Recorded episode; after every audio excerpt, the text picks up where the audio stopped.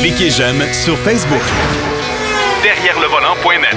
De retour à Jacques DM. Aujourd'hui, avec Denis Duquet, bien sûr, on va parler euh, de plusieurs sujets. Vous allez, je vais donner les titres, essayez de deviner. Le premier sujet, Fleetwood de Ville. Le deuxième sujet, le Québec, le meilleur des pires. Et le troisième sujet, les acheteurs de VUS ne sont pas des caves. Bon, euh, on est bien parti. Mon cher Denis, salut. Oui, bonjour. Ouais, c'est un peu varié. Là. Oui, c'est assez, assez, varié. Comment on va, on, va commencer par, on va commencer par le, plus euh, le, moi ça me dit quelque chose évidemment là, puis sûrement beaucoup de monde. Fleetwood de Ville. Oui, monsieur. Fleetwood, c'est un modèle Cadillac qui a sévi pendant plusieurs années. Puis j'ai pas le temps, on n'a pas le temps, toutes les, versions que ça a été faites, des versions Fleetwood, Deville, etc. Mais moi, euh, Fleetwood Deville, là, c'est une marque de haut par d'enceinte acoustique de haut-parleur. Ah ouais. Parce que euh, c'est assez compliqué parce que Fleetwood, là, la, c'est un, carrossier qui était établi dans la ville de Fleetwood en Pennsylvanie. Et c'est une compagnie qui fabriquait des, carrosseries à l'époque, ce qu'on appelle body on frame. On fabriquait une carrosserie qu'on mettait sur un châssis autonome. Puis on, ils fabriquaient là, des, véhicules de luxe. Ils en ont fait pour Mercedes, euh, Packard, etc. Euh, puis, euh, à un moment donné, en 1924, ça a été acheté par Fisher Body, la compagnie Fisher. Puis les plus anciens des auditeurs vont se souvenir, quand on ouvrait la porte d'un produit General Motors, là, euh, sur à la base, on ouvrait la porte, puis là, il y avait une étiquette, c'est marqué Body by Fisher. Et là, il y avait un carrosse napoléonien qui était l'enseigne de, de Fisher. Et Fisher, en 1924, achète la compagnie Fleetwood parce que on, avait besoin de produire des, carrosseries euh, davantage. 1925, Fisher Body est acheté par General Motors. Et à ce moment-là, Fleetwood euh, se consacre à la production de Cadillac, exclusivement. Et à ce moment-là, ben, les Cadillacs, a fait des Cadillacs Fleetwood. Ça, ça a duré jusqu'en 1980 quelque chose, les Fleetwood. Puis, euh, à un moment donné, en 1930, euh, on suffisait pas à la demande à l'usine euh, Fleetwood parce que Fleetwood en Pennsylvanie, c'est pas une grosse ville, il y a 2100 habitants. Puis de là, je pense qu'il y avait 700 personnes qui travaillaient chez, Fleetwood. on a décidé de faire d'expansion, puis on est allé s'installer à, Détroit. On a ouvert une usine, euh, Fleetwood, puis ça a duré jusqu'en 1986. Bon, pourquoi la compagnie euh, Oswald Mill Audio, OMA, c'est une compagnie qui fabrique des enceintes acoustiques et des systèmes audio de très haut de gamme. Très haut de gamme, ça veut dire pour un, paire d'enceintes, c'est dans les six chiffres. OK. Euh, dans les six chiffres? Oui, et le premier chiffre, c'est pas un, c'est peut-être quatre ou cinq. Parce que peut-être plusieurs personnes, quand je leur parle de ça, ils disent Voyons donc, ça n'a pas de bon sens, mais dans, le monde de l'audio de très haut de gamme, les prix sont hallucinants. Table tournante de 50 000 là, c'est quasiment une entrée bas de gamme. Euh, cette compagnie-là est installée dans une ancienne usine de, de, de de coton là, en Pennsylvanie, puis on fabrique ces enceintes-là, puis on a décidé de, de, fabriquer quelque chose de plus accessible. Et on a fondé la Fleetwood Sound Company, que l'on a établie à Fleetwood, pas dans les anciennes usines euh, de production automobile, parce que celles-ci ont brûlé en 2006, là, après avoir été abandonnées pendant des années. C'était prévu qu'ils soient démolis, on les a brûlés à la place. Puis on s'est installé dans la même ville. Et le seul modèle présentement, ça s'appelle le Fleetwood de Ville. C'est une paire, une coupe de, paire d'enceintes acoustiques qui valent environ 15 à 20 000 Bon, parce que. C'est le modèle abordable. Bon, parce que euh, moi, je me souviens, chez Cadillac, on avait les, modèles, les, versions Fleetwood, les versions, les versions De Ville. De Ville, normalement, c'est les versions les moins étoffées. C'est ça. Fleetwood ont commencé à rentrer dans, le, dans la, la version plus luxueuse. Et il y avait les Fleetwood d'élégance. Ça, là. là, là, on va dire, là. Tu avais, du Suède au plafond. Euh, et il faut se souvenir qu'à cette époque-là, les versions de base, c'était des sièges en cuirette. Et les versions plus étoffées, ben là, on tombait dans le velours. Hein? Puis en plus, euh, la, compagnie euh, Fisher Body a été amalgamée. Là. C'est une division à part de General Motors. Mais quand on a abandonné la fabrication de voitures à châssis autonome, là, euh, carrossier, il n'y en a plus dans le fond parce que la voiture, c'est une partie intègre qui, qui nécessite des processus d'usinage différents. Donc, le Fisher Body, ça a été amalgamé à travers la compagnie euh, General Motors en général. Puis moi, je me souviens, j'avais été à Flint, au Michigan, visiter euh, une usine de GM, là, puis il y avait encore des pièces, des, supports de, carrosserie euh, Fisher Body. Euh, c'est assez euh, spécial. On, oublie souvent, quand on parle de quelque chose comme le Baron chez Chrysler, qui, il avait appelé toutes les voitures le Baron. Ça aussi, le Baron, c'est une compagnie qui fabriquait les carrosseries à l'origine. Ah bon, OK. Bon, on va. On va. On va musicale, on va passer aux vraies choses. C'est ça. Le Québec, le meilleur des pires, tu veux dire quoi, là? Tu parles des routes, tu parles des conducteurs? Non, on, aime ça se péter les bretelles. On est, on est mieux que l'Ontario. Ah oui, l'Ontario, ben, là, c'est les routes. Euh, la CA fait son, rapport annuel des routes au, Canada, puis naturellement, le Québec, c'est là que c'est le pire. Et on dit que ça coûte le plus cher. Les dommages causés à une voiture, c'est établi à 239 dollars au Québec ou 259. Euh, D'après moi, je trouve que c'est, c'est pas beaucoup. Parce que Premièrement, si vous voulez vous acheter une voiture sport, c'est pas fait. Puis on vous suggère des pneus ultra bas avec des très grandes roues, des jantes, mettons 21 pouces avec des pneus de profil 35. Euh, si vous l'achetez, vous êtes peut-être vite déménager aux États-Unis où les routes sont meilleures. Parce que si vous promenez au Québec avec ça, puis vous faites pas attention, ça peut vous coûter une coupe de pneus qui vont fendre parce qu'ils vont être coincés dans un nid de poule. Euh, il y a ça. Puis en plus, les, ce qui, euh, l'élément qui souffle le plus dans une auto à travers les mauvaises routes, c'est la suspension et le pincement des roues, ce qu'on appelle l'alignement. Et si on fait pas attention à ça, si on fait pas vérifier ça au moins une fois par saison, on se ramasse avec des pneus qui vont s'user très rapidement ou de façon inégale. Puis les amortisseurs, eux, ben, ils travaillent plus fort. Puis as-tu une idée? Du prix d'un amortisseur euh, magnétique? Comment euh, ça coûte remplacer cette petite merveille? Non, non, non. T'as as une idée, toi? Je sais pas, mais je sais que ça coûte cher. Ben, ça coûte au moins 2000 par auto, minimum. C'est qu'à ce moment, c'est vrai que ça, ça, ça amortit davantage les chocs de meilleure façon. Là, mais quand même, euh, quand on voit un trou là, de, de grâce, précipitez-vous pas dessus. Puis ceux qui disent Ah oui, les autos, hein, c'est mauvais, moi je fais du vélo. Mais je sais pas si tu as fait du vélo sur une route du Québec. La plupart du temps, tu te fais secouer le, Québécois parce que les routes sont en mauvais état. Puis avec les roues de vélo, là, ça absorbe pas grand-chose. C'est ton, ton postérieur. Oui, ben, j'ai déjà quelqu'un dans mon entourage. J'ai dit, écoute, je veux m'acheter un vélo. Je suis mieux avec un hybride ou avec un vélo de route? Ben, j'ai dit, vélo de route, là. euh, je ne sais pas, mais moi, je m'achèterais plus un fat bike. Ben, c'est ça, j'ai l'impression que c'est pour ça que c'était à mode des fat bikes. C'est pas nécessairement agréable à pédaler, ben c'est lourd, puis au moins ça protège. À une certaine époque, on disait que j'avais la personne avait acheté un vélo à tire ballon. oui. des gros pneus. Ben, C'est l'équivalent du fat bike des années 50. Là, il y avait des flancs blancs.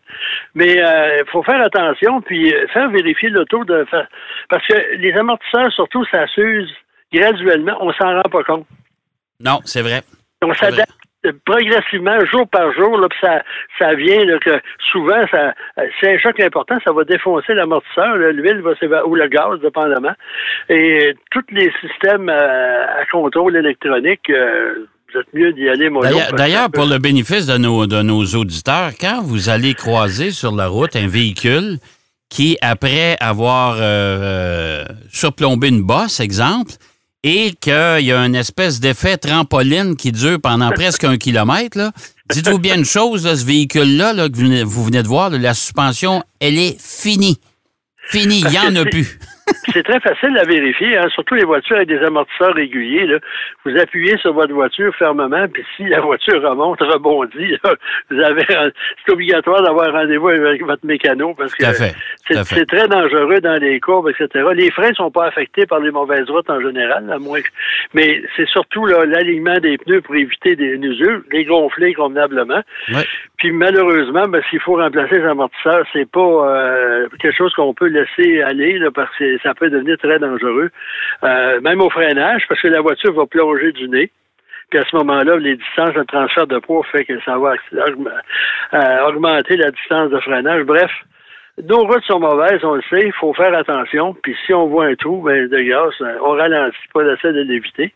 Il faut dire que dans certaines rues de Montréal, c'est quasiment impossible parce que la rue elle-même est une zone sinistrée. Mais euh, c'est pas plus grave que ça. D'après la mairesse euh, Plante, elle, c'est aller en vélo, ça va faire pareil. Oui, mais euh, euh, chose certaine, c'est qu'il y a deux, deux éléments importants. je pense que tu as mis le doigt dessus là, pour, pour les automobilistes. S'il vous plaît, faites vérifier l'alignement régulièrement de votre véhicule, c'est-à-dire, comme tu disais si bien, au moins une fois par saison. Et l'autre chose, la pression de vos pneus. Je vois encore beaucoup, beaucoup d'automobilistes sur la route où on s'aperçoit, puis visuellement, là, pas besoin de pas besoin d'avoir une unité de mesure. Là. On fait juste regarder l'auto, puis on s'aperçoit que les pneus sont pas en même pression. Même s'il y a des détecteurs maintenant aujourd'hui, les, les, fameux sensors, les détecteurs de, pression de pneus. Mais ça marche pas, ça marche pas, ça marche pas à moitié du temps parce que quand vous changez pour les pneus d'hiver, ça arrive souvent que ça, ça se désactive. Ouais. Puis en plus, moi, j'ai déjà roulé avec une BMW qui avait quatre pneus à plat d'après l'indicateur. Puis vérification faite, tout était correct. Puis ça, c'est un truc, euh, s'il y avait des indicateurs, de certains indicateurs, si on modifie la pression, on dirait que ça les rend euh, est irrégulier. euh, parce que nous autres, on, faisait des essais sur piste, on gonflait les pneus davantage. On fait toujours ça, on gonfle les pneus davantage. Puis quand on les dégonflait, puis on rentrait dans l'auto, c'était marqué au bois, là. faire attention. C'est vrai que c'est pas bien, bien excitant se pencher, se mettre à quatre pattes, prendre son manomètre, vérifier, mais quand même, une fois par mois, ça ne sera pas euh, à dédaigner de faire cette opération-là. Ça va, ça va vous permettre d'allonger la durée de vie de vos pneus. Bon, écoute, euh, mon cher Denis, il nous reste à peu près cinq minutes. Euh, les conducteurs de VUS ce ne sont pas des caves, tu veux dire quoi, là? Non, ben, faut, faut dire que, premièrement, VUS, les autres sont mieux adaptés à nos conditions routières, parce qu'en général, le profil des pneus est plus, beaucoup plus élevé. Les pneus sont plus larges en général, donc c'est la suspension euh, plus costaud dans un vrai utilitaire sport. Dans les autres, on a quand même des pneus un peu plus euh, à profil plus élevé que bas. Et l'autre jour, j'écoutais une personne d'équitaire qui disait si vous avez un VUS, vous êtes. Il traitait, quasiment les gens d'imbéciles, vous n'êtes pas informés. Puis là, on visait à, modifier la publicité euh, des VUS à la télévision. Euh, on voit souvent, là, je me souviens d'une annonce de Bronco qui vient à la tête, on passe dans la vase, on roule dans le désert, puis là, c'est le bonheur total je pense pas que 90% des propriétaires de ce véhicule-là vont, faire ça, mais ça donne une image de baroudeur, de personne, et on vise ça. Mais moi, ça, disons que la publicité, on peut bien faire ce qu'on veut, mais les gens qui écoutent ça, là, c'est pas des imbéciles, tu vois, la grande majorité, puis ils sont informés. Quand on dit le VUS, ça signifie, ça signifie pas non plus consommation super élevée, pas plus pour les camionnettes. Puis ils disent les gens sont pas informés parce qu'il n'y a pas d'information disponible. C'est pas vrai le gouvernement, comme dirait Gilles le gouvernement fédéral dépense des centaines de milliers de dollars à chaque année pour faire publier des informations sur la consommation des véhicules, villes et routes. Ensuite, les consommateurs, les constructeurs, ils font ce qu'on appelle chez General Motors, on traduit tout, ce qu'on appelle dans le milieu le window sticker, là. Ouais. C'est le, le collant de glace. C'est indiqué la consommation. Et ça, on, indique aussi le gouvernement produit le nombre de CO2 produits par, par le véhicule. Donc, c'est pas une question qu'on n'est pas informé. C'est pas une question qu'on est débile. C'est une question de, de de, s'informer correctement. Puis j'ai l'impression qu'il y a beaucoup de, gens, quand on me demande, des, pose des questions, ça, va bien, c'est fiable? L'autre chose, est-ce que ça consomme beaucoup? Les gens sont, sont sont quand même conscients.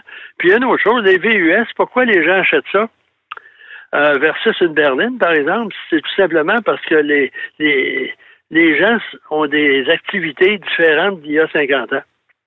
Ouais. une certaine période, les gens, ils se mariaient, puis là, ils sortaient plus, ils élevaient des enfants, puis on restait à la maison, on allait à la messe le dimanche, puis euh, euh, on s'achetait une petite berline pour amener la famille. Mais aujourd'hui, les gens sont quand même actifs. Même les gens, les retraités, tu vas dans un, marathon de ski de fond, il y a plus de quinquagénaires que, de jeunes. Ces gens-là, ben, transporter leur matériel, euh, il y en a qui vont à la chasse, à la mais, mais, mais, malgré ça, euh, Denis, il y avait quand même les versions familiales de pas mal de berlines. Et ça, je trouvais ça pas mal plus. Moi, écoute, moi, je fais, moi, j'aime conduire, là. Puis conduire un utilitaire, là, c'est plate. Tu voles mon punch parce que je m'en allais dire. Il y a une alternative à tout ça ça consomme pas nécessairement moins, ça pollue pas nécessairement moins, pas plus qu'une berline de toute façon. Euh, vous achetez euh, une voiture de 700 chevaux, là, vous ne ferez pas croire que c'est, écolo-friendly. Mais euh, moi, je trouve que le, la familiale qu'on abandonne à gauche pas à droite, hein, comme Mercedes, ça, la classe C, il n'y aura pas de familiale. c'est un bon compromis parce qu'ils ne feront pas croire moi, qu'on remplit toujours son VUS. Puis la ben plupart des voitures maintenant, ils sont euh, attraction intégrale euh, sur des familiales comme sur bien d'autres. Et oublie pas, oublie pas, Denis, que les VUS, là, les, ceux qui sont vraiment populaires, là, c'est les euh, compacts puis les sous-compacts. OK? Et ça, il n'y a pas de place là-dedans. C'est simple, là. Il n'y en a pas d'espace là-dedans. Non. Hein? Là, je conduis cette semaine une Mazda 3 qui a été nommée voiture canadienne de l'année pour la deuxième année consécutive. Et ça va très bien, c'est agréable à conduire, c'est stylisé, c'est raffiné, le moteur turbo, 250 chevaux. Mais transporter deux, deux adultes aux places arrière, ça demande la collaboration de ceux qui sont assis à l'avant. Parce qu'il n'y a pas de place, c'est plus petit. Euh, il y a des VUS qui sont pas mieux non plus, sont pas mieux nantis. Mais dire que les gens qui achètent ça, ce sont des gens qui sont pas informés. Puis moi, j'ai fait un, essai l'autre jour du GMC Sierra Diesel, le 6 cylindres en ligne, 3 litres au cours de la semaine, toute la semaine, j'ai fait de l'autoroute, euh, de la ville, quand même passablement de ville. Puis la consommation moyenne à la fin de la semaine, ça a été 9 litres au 100. Ben, c'est quand même pas si mal pour un, véhicule. Gros camion. Ben ouais, c'est un gros camion, ça. euh, à, cabine d'équipage, un crew cab. Euh, ça se trouve, puis si on cherche, on va trouver des solutions intéressantes. Mais si vous achetez, vous habitez le plateau, je ne pense pas qu'ils vont vous laisser même non, Ça, ça, Mais si vous habitez le plateau, vous achetez un Suburban, vous n'êtes pas au bon endroit, vous n'avez pas le bon véhicule. Exactement. Hey, Denis, c'est déjà tout le temps qu'on a pour cette semaine. Euh, bien intéressant tes sujets, toujours. Euh, disons que les, les, titres sont, sont chocs, là, là, ça, ça, ça, nous saisit, mais on comprend le, le, le, le, contenu de tes propos. Merci, mon cher Denis, puis on se reparle la semaine prochaine, bien sûr. Eh bien, bonne semaine, puis joyeux sport à tout le monde. Yes, bonne semaine. Euh, Denis Duquet qui nous parlait euh, des véhicules utilitaires sport, de, de, de, de Fleetwood de ville. Euh, c'est des enceintes de, de, son, soit dit en passant. On va aller faire une pause. Et au retour de la pause, Marc Bouchard est avec nous. Derrière le volant. De retour après la pause. Pour plus de contenu automobile, derrière le volant.net.